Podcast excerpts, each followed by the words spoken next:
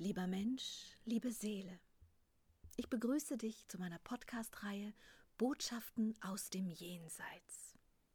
Seit einem Nahtoderlebnis habe ich die Gabe, mit den feinstofflichen Ebenen des Kosmos zu kommunizieren. Dies geschieht in einer Form tiefer Meditation, in der ich bestimmte Wesenheiten der jenseitigen Welt bitte, mit mir in Austausch zu treten. Als eine der ersten Kontakte ins Jenseits zeigte sich mir mein alter Freund und Lehrer, Freund der Indianer. Und es ist mir jetzt hier eine große Freude, dir nun diese Gespräche als Ergänzung zu den Büchern auf diese Art und Weise nahezubringen. Lieber Freund der Indianer, was möchtest du zum Thema Verbindungen berichten? Die Erfahrung der Verbindung ist die Berührung der Seele mit dem Kosmos. Wir alle sind auf ewig mit dem Kosmos verbunden und diese Verbindung ist unendlich. Wer glaubt, dass wir diese Verbindung jemals verlieren können, der irrt und verwechselt Verunreinigung mit Trennung. Denn getrennt ist nie etwas im ganzen Kosmos. Das bedingt, dass alles durch die Verbindung zueinander, miteinander, auf ewig in Aktion und Reaktion verbunden ist. Die Verbundenheit untereinander ist für die Seelen wie für die Menschen die Luft zum Atmen. Ihre Präsenz wird niemals in Frage gestellt. Das Besondere an der Erfahrung der Verbindung ist, dass sie abhängig ist von eurem Bewusstsein, welches wiederum eine Verwechselwirkung darstellt mit eurer Reinheit. Daher ist es eigentlich eine Frage der Reinheit, die letztlich die Erfahrung der Verbundenheit formt. Du besuchst die Körper der Menschen als unendliche Kraft der Seele, die nie vergeht. Doch die Verunreinigung des Körpers sowie die Verunreinigungen der Umwelt oder die mentale Ausrichtung eurer Religionen verursachen eine elementare Verwandlung eures Bewusstseins. Damit einher geht die Veränderung der Wahrnehmung eurer eigentlichen Kraft. Dies wiederum bedeutet, dass die Erfahrung der Verbindung weniger und weniger als solche bewusst wahrgenommen wird. Letztlich entsteht ein Gefühl der absoluten Getrenntheit, die aber gar keine Getrenntheit ist. Wer verstanden hat, dass alles wie eine Masse aus Teig auf ewig Teil dieses Teiges ist, doch unterschiedliche Formen dieses Teiges annimmt und durch die unterschiedliche Form dieses Teiges unendliche Erfahrungen sammeln kann, der hat das Prinzip der Verbundenheit aller Kräfte miteinander verstanden. Die Tatsache, dass Formen sterben, weist nur auf eine Wandelbarkeit dieser hin, denn letztlich wandelt sich nur Energie. Lieber Freund der Indianer, das ist ein schönes Bild. Danke dir dafür. Die Erfahrung der Verbundenheit ist also eng an die Reinheit der jeweiligen Form verbunden. Gibt es also einen Zustand, in dem eine Seele so verunreinigt ist, dass sie tatsächlich nie wieder es nie wieder schaffen kann, sich zu reinigen? Diese Form gibt es nicht, da etwas in ihr immer gespeist wird durch die Kraft der Quelle und diese Kraft immer auch eine gewisse Selbsterhaltung mit sich bringt. Du kannst dir das vorstellen wie eine kleine Lebensform, die immer noch die Kraft verspürt, leben zu wollen. Diese Kraft vergeht niemals. Das ist die Verbindung, die alles immer mit allem zusammenhält. Die Kraftlosigkeit wird immer auch durch die Möglichkeit der Sehnsucht, diese Kraftlosigkeit wieder zu füllen, gespeist. Ah, ich verstehe. Ich habe das gut verstanden, dass die Erfahrung der immer bestehenden Verbindung nur abhängig ist von unserem Reinheitsgrad, weil sie in Resonanz mit dem Bewusstsein wiederum in Verbindung mit unserer Bewusstheit steht. Richtig? Das hast du richtig verstanden. Du bereist den Weg der Seele mit dem Bewusstsein einer Unendlichkeit und verlierst diese über die Verunreinigung mehr und mehr, doch niemals ganz. Gibt es unterschiedliche Abstufungen von der Erfahrung der Verbindung? Diese Abstufungen sind so unendlich und so vielfältig wie eure Gedanken. Hm. Diese Frage ist unmöglich zu beantworten, da jeder anders empfindet. Hm. Ich möchte deine wunderschönen Impulse über die Unendlichkeit einmal aufgreifen. Sehe ich das richtig, dass ein Mensch, der sich seiner Seelenkraft bewusster und bewusster wird, auch die Verbindung mit der Quelle immer mehr wahrnimmt? Das ist eine logische Folge dieses Prozesses, denn wer sich ausdehnt und weitet, verstärkt letztlich auch den Kanal in die Quelle. Du sprichst immer wieder von der Quelle. Wie nimmst du eigentlich die Quelle wahr? Die Quelle, liebe Menschen, ist kein Ort oder Raum, den ihr besuchen könnt. Die Quelle ist die Kraft hinter allen Kräften. Und wie eine leise Form entspringen ihr alle Formen. Alles, was ihr seid, hat seinen Ursprung in diesem Zustand. Ich wähle bewusst dieses Wort, da es mir wichtig ist, dass ihr versteht, dass es keinen Ort der Quelle gibt, sondern nur den Zustand, der alles erschafft. Du hast dazu eine Beschreibung, versuche sie zu übermitteln. Okay, ich versuche es. Und zwar würde ich die Quelle als etwas beschreiben, das wie eine Art Univers Universalfrequenz funktioniert, aus der alles und in der alles entsteht. Eine Frequenz, die aber auch gleichzeitig alle Frequenzen einschließt, sodass diese immer Teil von ihr sind. Aber eben letztlich diese Universalfrequenz alles erschafft, wie ein Perpetuum mobile des Kosmos, das nie Energie verliert. Und weil diese Universalfrequenz alles durchdringt, gibt es keine Form, die sie letzten Endes hat. Sie ist ja alles. Diese Universalfrequenz ist wie ein leiser Ton, der alles durchschwingt. Die lichtvollen Frequenzen wie auch die weniger lichtvollen. Sie ist all dies. Für uns gibt es immer nur eine Abfolge von Zahlen und Formen, doch wir kennen keine Frequenz, die alles in sich einschließt und erschaffend wirkt. Ich sehe zu dem Thema immer wieder ein Bild, das mir Folgendes zeigt. Ich sehe die Menschen wie Lebewesen eines Meeres. Um sie herum ist überall die kosmische Energie und nur die jeweiligen Körper trennen die Energie in den Lebewesen von dem direkten Kontakt mit dem Wasser. Die Lebewesen empfinden mit den Sinnen ihres Körpers und bewegen sich mit ihm. Das Wasser ist für mich symbolisch die Kraft der Quelle, die uns alle umgibt.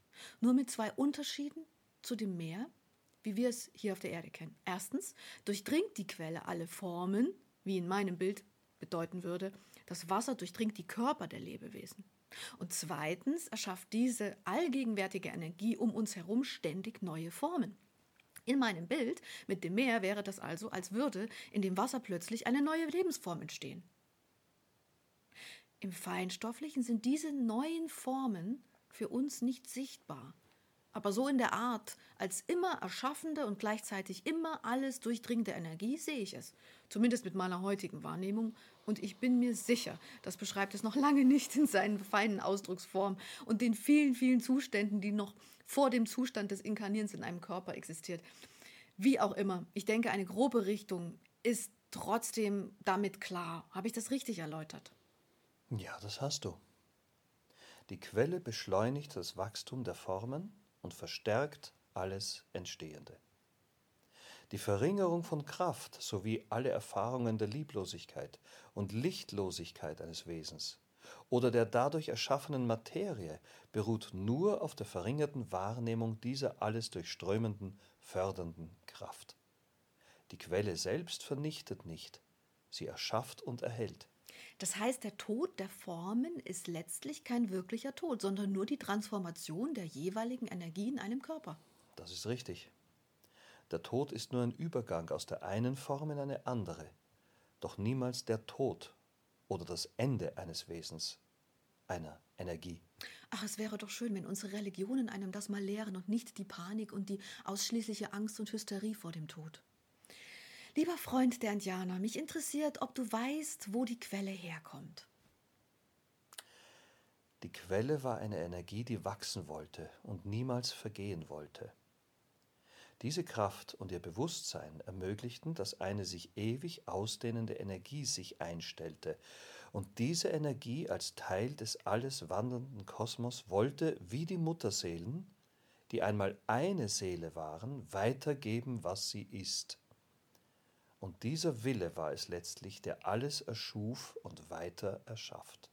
Ein Mensch würde jetzt fragen, aber wer hat die Quelle erschaffen? Diese Frage ist erlaubt, doch kenne ich nicht ihre Antwort. Denn weiter als diese Botschaft ist es mir nicht erlaubt zu wissen und weiterzugeben. Die Menschen beten und sprechen sehr gerne einen Gott an. Manchmal glaube ich, sie sprechen damit doch eigentlich die Quelle an. Ich meine, sie meinen doch das, was alles erschafft und erhält. Hast du eine Erklärung dazu? Das kann sein, ist aber nicht von Relevanz. Denn wenn Menschen Gott anrufen, dann haben sie jeder ein anderes Bild davon. Das ist so lange belanglos, wie es keine Begründung für Mord und Tod auf eurer Welt schafft. Doch so wie dieses Bildnis in den Menschen derartige Kräfte von Verletzung und Mord freisetzt, beginnt ein trauriger Weg für diese Seelen. Ja, das ist sicher ein anderes Thema. Lass uns nicht dazu zu lange hängen bleiben. Aber wir sind uns einig, dass es keine Person oder ein Wesen ist, das man ansprechen kann, sondern eine Energie, die so unpersönlich ist, dass man es niemals als eine Person ansprechen kann. Das ist richtig. Allerdings darf ich erwähnen, dass es möglich ist, die Kraft der Quelle anzusprechen. Doch dazu bedarf es einer ganz besonderen Gabe und Fähigkeit.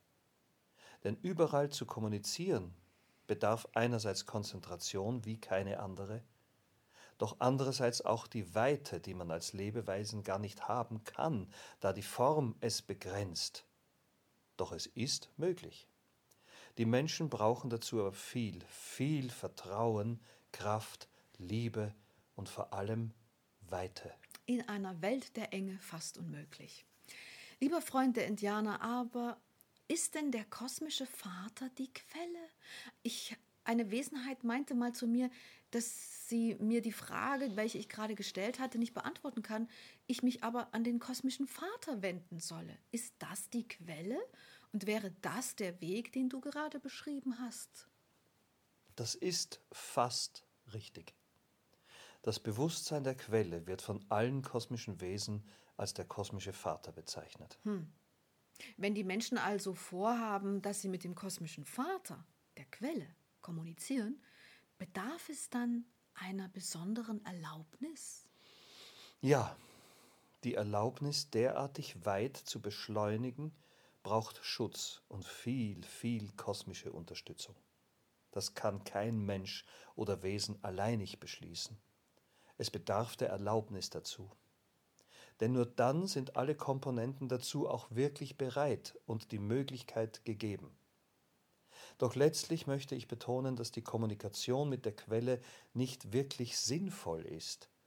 Denn so wie du mit mir hier kommunizieren kannst, so kann ein jeder jederzeit alle Wesenheiten des Kosmos, die ja letztlich auch alle Teil der Quelle sind, kontaktieren, um mit ihnen zu kommunizieren. Die Informationen, die ihr sucht, findet ihr immer, wenn ihr nur offenen Herzens die Bereitschaft habt und die Bitte formuliert. Ich verstehe.